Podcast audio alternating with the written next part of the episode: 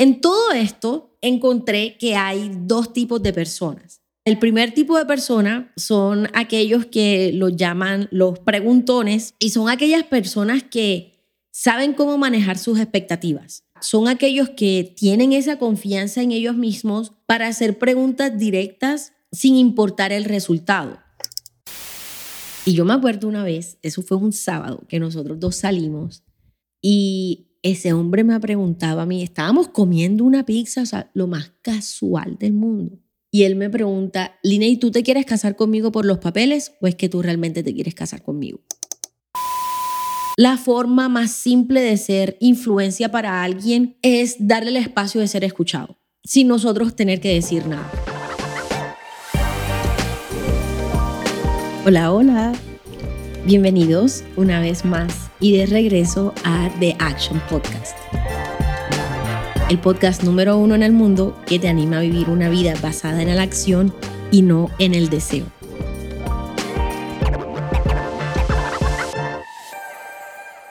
Y les cuento que estoy súper emocionada porque después que tuvimos una semana de break, mm, bueno, donde les di un poquito de descanso, pero también donde pudimos como evaluar cómo ha ido el podcast, qué cosas podemos mejorar. Pero el podcast ya ha llegado a las 415 reproducciones y ya hay casi 50 personas que están suscritas.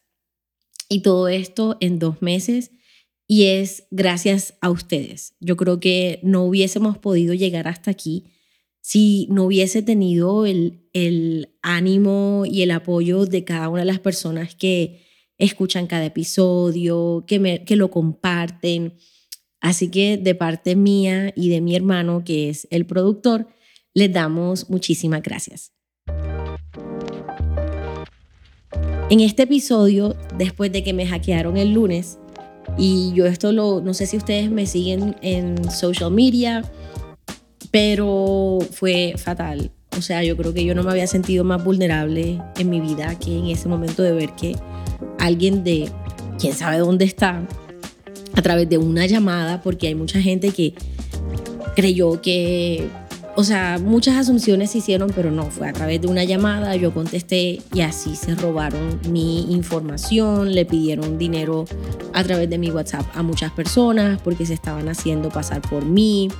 Me sacaron de la cuenta de WhatsApp, le colocaron el two-step verification para que yo pues no entrara y bueno, fue fatal.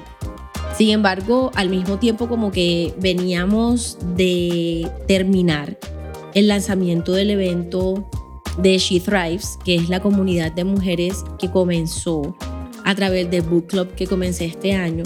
Y el evento de lanzamiento fue el 22 de abril. Y fue espectacular.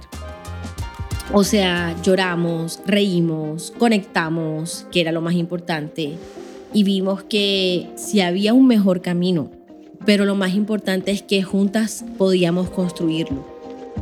Y como que esa presión de el evento acabó, todo el trabajo que significaba el evento y luego pasa el lunes lo, de, lo del hack, yo dije como que no, necesito darme gracias, respirar y parar.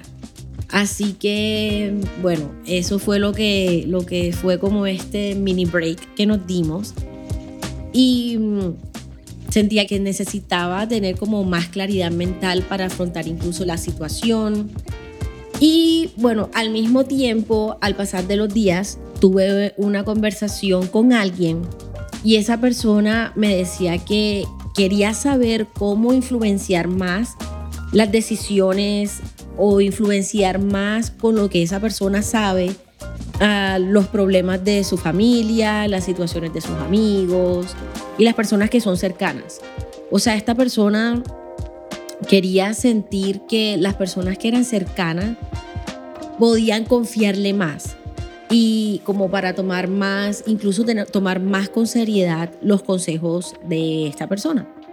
Entonces como que se me juntaron estos dos eventos, el evento del hacking y la reacción de muchos y esta conversación que tuve con esta persona y me hicieron pensar mucho en que los seres humanos algunas veces tenemos la tendencia de asumir más de lo que preguntamos.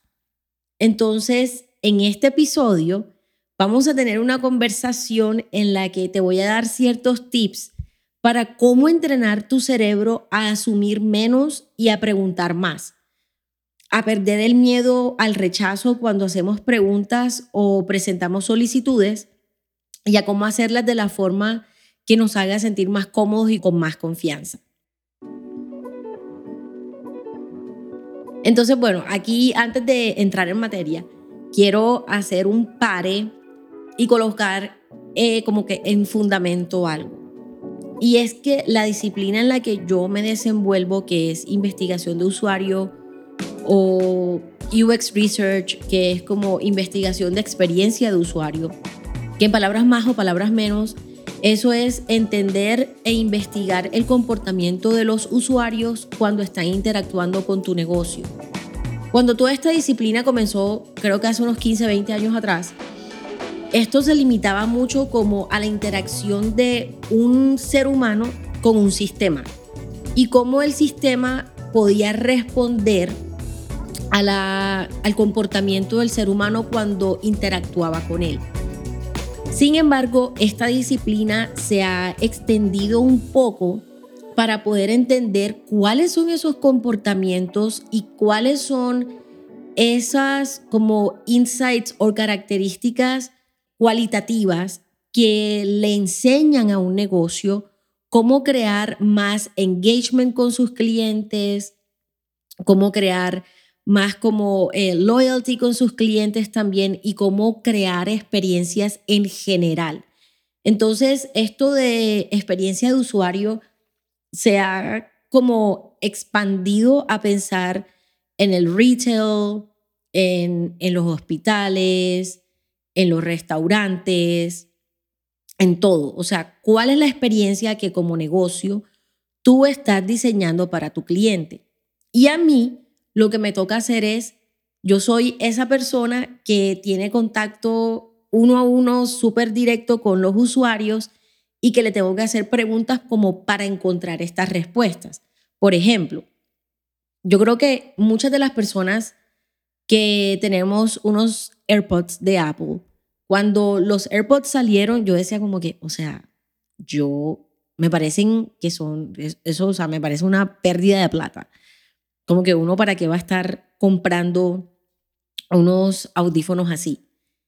Y bueno, yo tengo un Mac, mi teléfono también es Apple, tengo un iPad y vamos a ver que pues los Mac nuevos ya no se podían conectar normalmente con los audífonos que tenían como esa entrada así normalita. Y yo dije, me tocó comprarme unos AirPods. Y eso fue en el 2021. Y yo me acuerdo que cuando comencé a utilizar los AirPods, yo dije como, oh my gosh, o sea, cómo Apple puede desarrollar productos que nosotros como clientes ni siquiera pensamos que los necesitamos. Y eso fue lo que, lo que, lo que me pasó con los AirPods, pero ese es el efecto que toda la gente que trabaja en UX o experiencia de usuario quiere crear. O sea, cómo tú puedes desarrollar un servicio o un producto en tu empresa, cosa que tu usuario final diga como que no puedo vivir sin esto. Entonces, ¿qué ocurre? Que debido a eso, parte del entrenamiento que yo he tenido desde que comencé en este campo ha sido a cómo realizar buenas preguntas, cómo hacer preguntas que no que yo no esté como llevando al usuario a hacer lo que yo quiero que haga, sino como hacer preguntas donde ellos intuitivamente van a yo voy a poder ver qué es lo que hacen y ver mi sistema, mi plataforma, qué tan intuitiva y qué tan fácil es de usar para ellos. Al mismo tiempo, es como ha sido un entrenamiento de cómo realizar preguntas donde yo no voy a recibir la respuesta que quiero, sino realmente entender qué es lo que está en la mente de la otra persona y cómo puedo yo traducir eso en algo de valor para él o para ella. Así que de ahí también nace este episodio.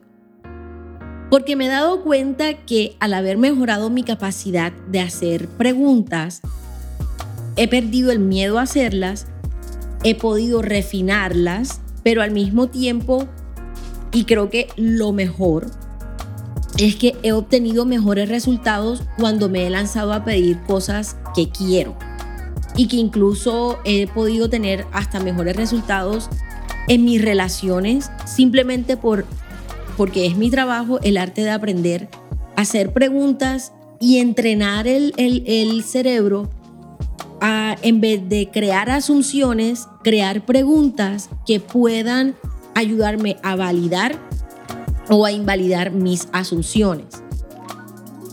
En todo esto encontré que hay dos tipos de personas.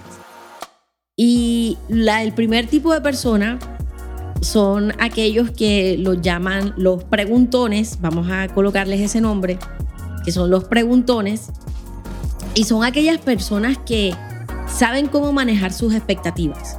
O sea, son aquellos que tienen esa confianza en ellos mismos para hacer preguntas directas sin importar el resultado.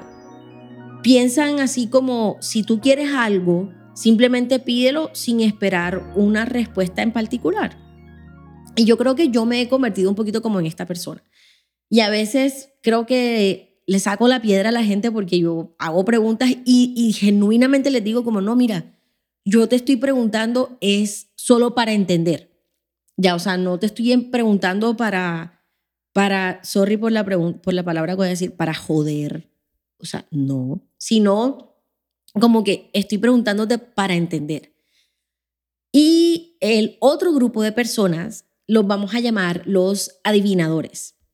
Y estas son las personas que viven bajo esta cultura de que no piden nada a menos que ya tienen la certeza de recibir un sí son los que intentan cómo medir el ambiente, o sea, son aquellos que, que, que están todo el tiempo como que midiendo el ambiente y como diría uno en la costa, en Colombia, son aquellos que te tiran pura indirecta eh, de lo que quisieran o esperan eh, sin que les ofrezcan algo sin pedirlo. O sea, son esas personas que están tirándote pura indirecta o hasta puya, porque esto también se dice en Colombia, o sea, seamos, reales, indirecta o puya.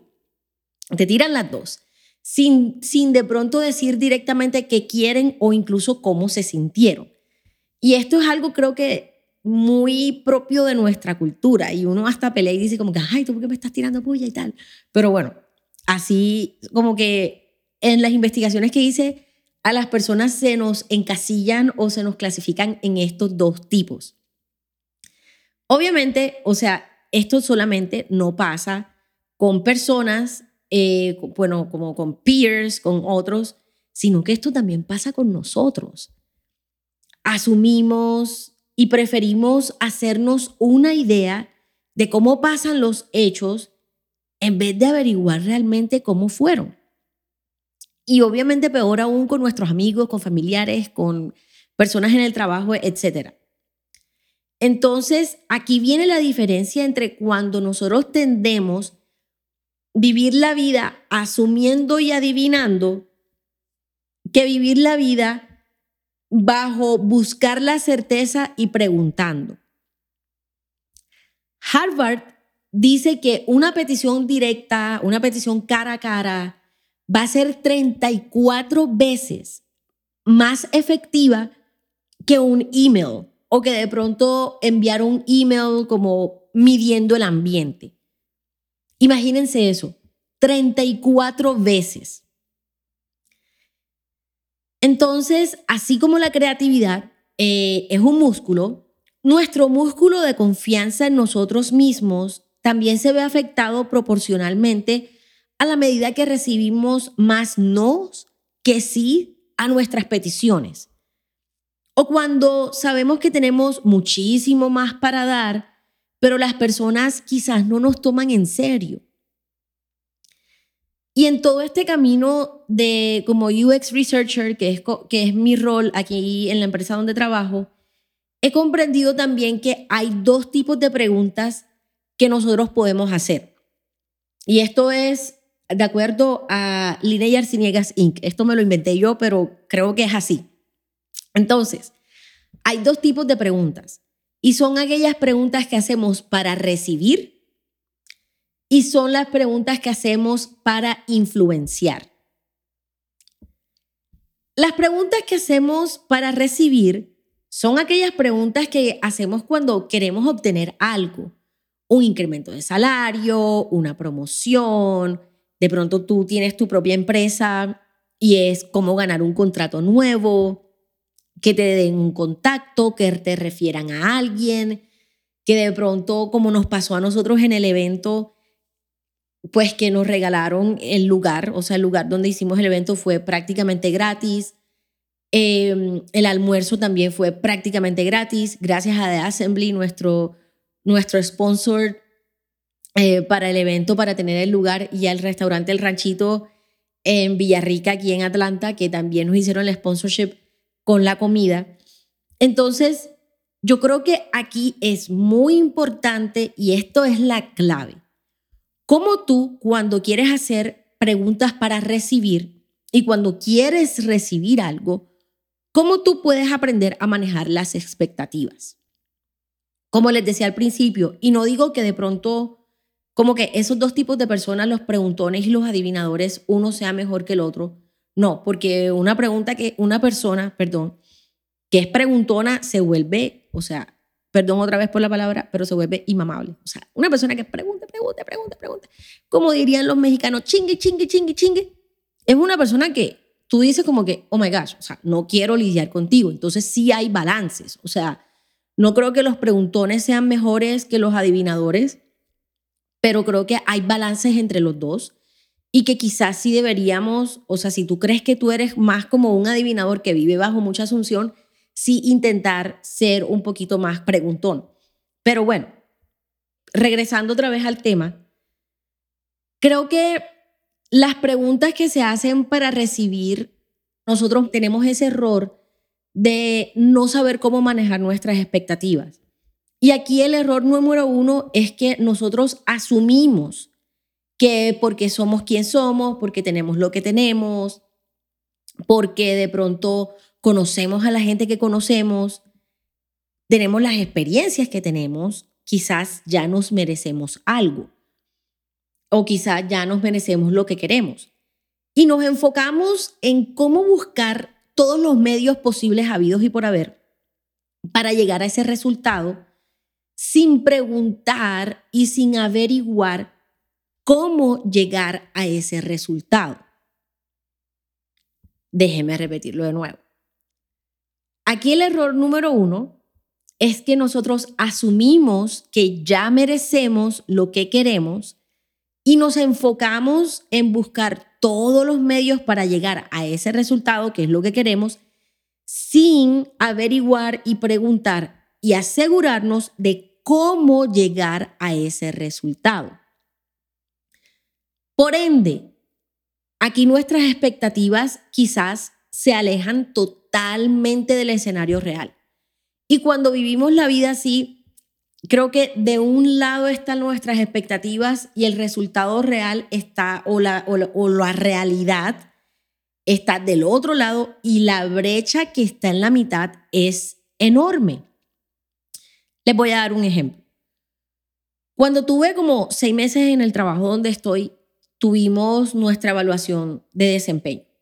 Entonces, eh, pues mi jefe me preguntó que cuáles eran mis, mis metas y todo lo demás. Yo le dije que yo quería ser promovida muy pronto a un rol como senior porque yo pues quería enfocarme a proyectos que eran más estratégicos y menos tácticos. Eh, porque sabía que, bueno, esa es como mi, como mi, una de mis fortalezas más grandes y es como estrategizar y buscar estrategias. Pero ahí mismo yo le pregunté, como tenemos una relación cercana y nuevamente, o sea, ya ese entrenamiento de tener en la mente funcionando en cómo hacer buenas preguntas, yo le pregunté, ¿cómo crees tú que yo puedo alcanzar eso? El hombre ahí enseguida se dio cuenta que, o sea, que yo estaba dispuesta a trabajar duro y hacer lo que él consideraba que era necesario hacer para llegar a una promoción. O sea, mis expectativas de yo soy súper lineal, yo tengo una mente brillante, etcétera, me decían como que, no, es que ya tú te mereces eso, o sea, O sea, ya, es así. Y, pero la realidad es que yo aún no tengo los años de experiencia necesarios para un rol senior. Y mm, él me dijo en ese momento como que, bueno, Linnea, te toca todavía tener tanto tiempo. Y me dijo, lo clave es que puedas volverte súper profesional en estos métodos de investigación para que podamos considerar esa promoción. Súper. Yo me metí a hacer cursos, intentaba cosas nuevas, él lo veía, yo le decía. Y pasaron seis meses un poquito tiempo más. Y hace unas semanas él me dijo como que he visto tu desarrollo y creo que ya estás mucho más cerca de esa promoción. Y yo dije como que, oh my gosh, qué emoción. Me dijo, sigue trabajando. Los seres humanos asumimos que nos merecemos estas cosas porque hacemos, hacemos, hacemos, trabajamos hasta tarde, eh, nos esforzamos más que los otros, tomamos proyectos, tomamos mucho más proyectos que las otras personas. Y, o sea, como que sentimos que, en inglés la palabra es entitled, pero nos sentimos como que nos merecemos con el derecho de tener eso. Pero quizás en la cabeza de la, de la persona, del jefe, del contratista, etcétera, la promoción viene al desarrollar otro tipo de habilidades que quizás tú no sabías. Entonces, ¿ustedes se imaginan que hubiese pasado si yo solamente hubiese seguido creyendo como que yo era la persona más inteligente, la más estratega, la mejor estratega del mundo y que merecía sí o sí y tenía el derecho de esa promoción y no hubiese sido humilde de bajarme para poder entender cuál es cómo manejar mis expectativas, pero también cómo manejar las expectativas de la otra persona. Y esto también pasa en el ámbito emocional. O sea, yo he conocido muchas mujeres y allí yo era una de ellas, yo era profesional en esto, que de pronto como que asumimos que hay un muchacho que conocimos y que ya el tipo quiere algo súper serio contigo porque te ha dado señales y te llamó a tal hora y te mandó tal mensaje y todo lo demás. Y nos montamos en un patín, como se dice en mi tierra, o sea, nos montamos nosotros en un patín y vamos a ver que el hombre nada más quería una amistad. Entonces mi mamá me decía todo el tiempo, usted pregunte directo, hable directo. Y creo que una vez que lo hice y el hombre no se esperaba eso y bueno, eso, yo tenía, yo qué sé, como 19, 20 años. pero ¿Qué pasaría si desarrollamos una confianza en nosotros mismos que es tan fuerte para manejar nuestras expectativas y hacer preguntas que a la final, aunque no recibamos el resultado que esperamos, nos dan la certeza de saber en qué campo estamos caminando?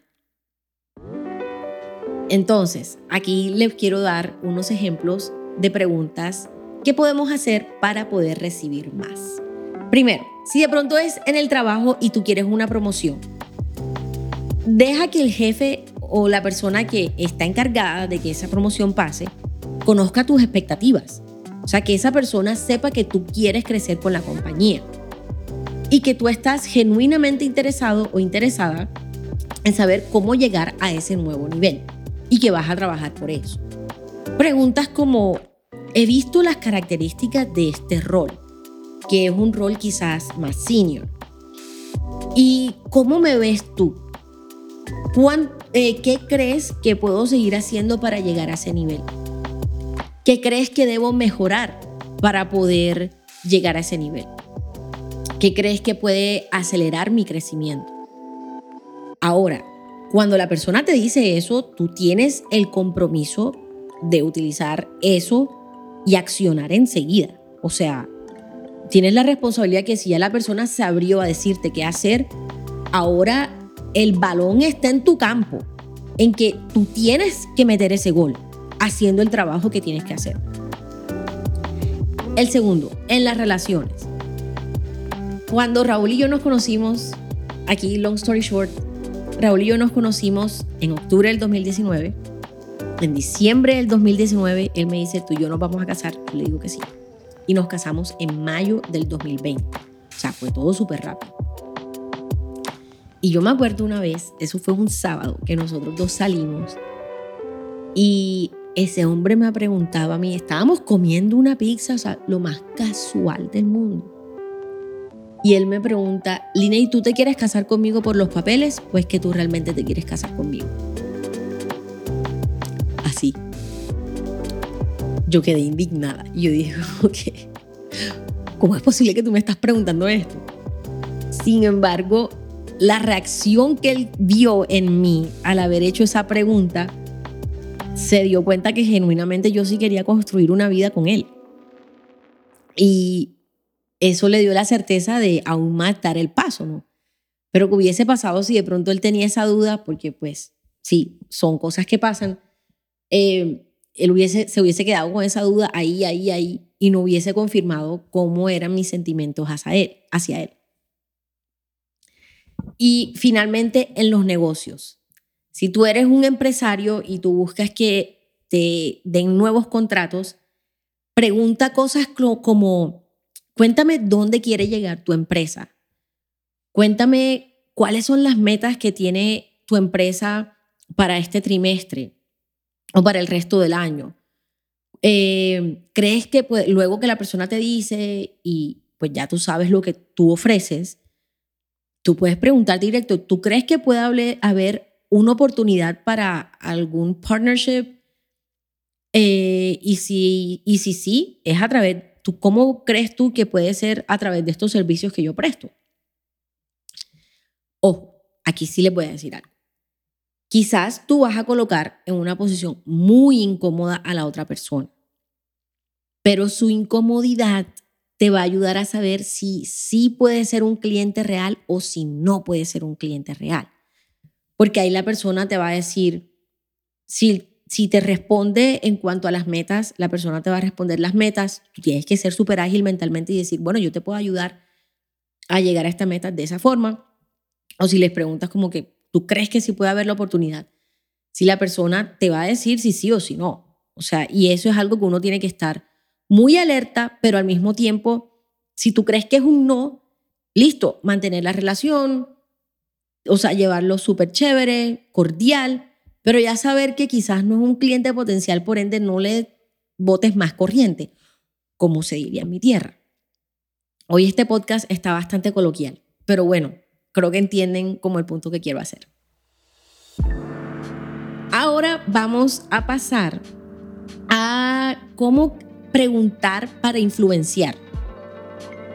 Y esto va mucho como relacionado a amistades o familiares que les encanta hacer recomendaciones o dar consejos y yo también soy culpable porque yo era la número uno que alguien me decía algo y yo decía, no, es que tienes que hacer esto y esto y esto y esto. Y hubo una persona que me lo dijo de frente. Me dijo como que, mira, el hecho que te haya funcionado a ti de esa forma no significa que me va a funcionar a mí. Así que como que chill out. Y yo dije como que, sí, me toca como bajarle un poquito la emoción. Entonces, tips para influenciar, y aquí les tengo tres. Primero, mostrarse genuino en que tú quieres entender la situación que la otra persona está atravesando. O sea, tú quieres entender cuál es el contexto de la situación y no solamente buscar el espacio para hablar y recomendar. Punto número dos, escuchar, escuchar y escuchar para poder entender qué es lo que el otro está diciendo. Creo que yo me he dado cuenta que quizás la forma más simple de ser influencia para alguien es darle el espacio de ser escuchado, sin nosotros tener que decir nada. Y aquí llego al punto número tres, y es hacer preguntas sobre cómo el proceso de pensamiento de la persona por qué piensan en lo que piensan, cómo creen en lo que creen. Cuando alguien tiene un problema, yo les garantizo y estoy casi que un, yo no sé, un 90% segura que ya esa persona ha pensado en diferentes soluciones. Y una pregunta aquí clave es, ¿has pensado, si tú quizás quieres dar alguna recomendación, tú puedes decir como, ¿ya has pensado en hacer esto? O puedes preguntar, ¿y qué has pensado hacer? ¿Cómo has pensado afrontar esta situación? ¿Y qué opciones crees que tienes para salir de esa situación o para terminar este problema? Ahí vas a ver dos cosas.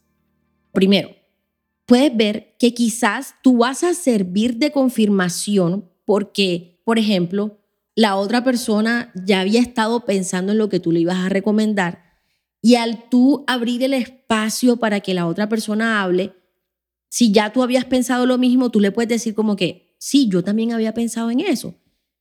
Y tú le puedes ayudar a validar lo que ya esa persona había pensado.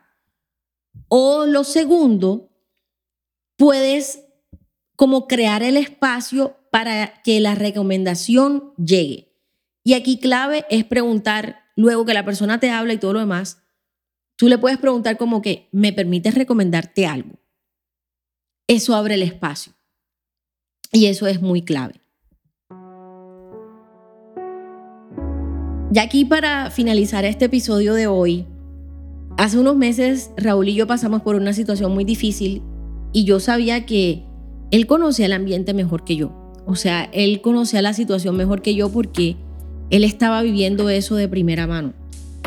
Y por más que fue difícil, yo me limitaba era a escuchar, a escuchar, a escuchar y a pensar cómo podía preguntar para saber bien qué estaba en su mente. Eso abrió la puerta para que él me dijera, ¿qué piensas tú? Y yo les digo algo, para influenciar, ese es el resultado que tú quieres generar. Que la otra persona te diga, ¿qué piensas tú? Cuando él me dio la libertad de hablar y decir qué pensaba, yo dije, listo, súper, entonces sabía que ya ahí él estaba en una posición de recepción para yo poder influenciarlo.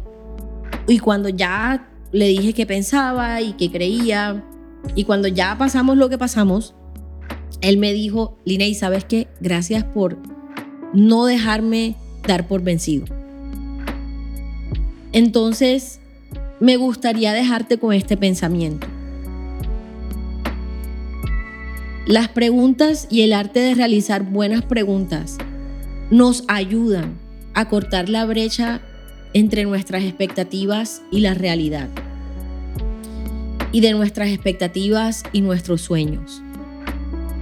Algunas veces nos vamos a equivocar en saber qué preguntas hacer. Pero ojo, o sea, esto es algo de práctica. Así que no te des por vencido ni por vencida. Y nuestro challenge de esta semana, porque ustedes saben que esto es The Action Podcast, eh, si alguien te busca para hablar o estás hablando con alguien, un amigo, una amiga, practica simplemente escuchar. Y al mismo tiempo, mientras escuchas, comienza a entrenar el cerebro a saber qué preguntas puedo hacer. Clave, es que necesitas papel y lápiz o tu blog de notas y déjale saber a la persona, estoy tomando notas para tú poder entrenar tu cerebro a saber qué preguntas puedes hacer de acuerdo a lo que la persona te está diciendo, si es que necesitas hacer alguna pregunta. Así que con esto ya hemos llegado a nuestro episodio del día de hoy. Los quiero muchísimo, les mando un abrazo enorme y espero que este episodio de hoy nos sirva mucho para vivir una vida más relajada, una vida más tranquila, más en paz y una vida manejando nuestras expectativas. Les mando un abrazo y nos vemos la semana que viene.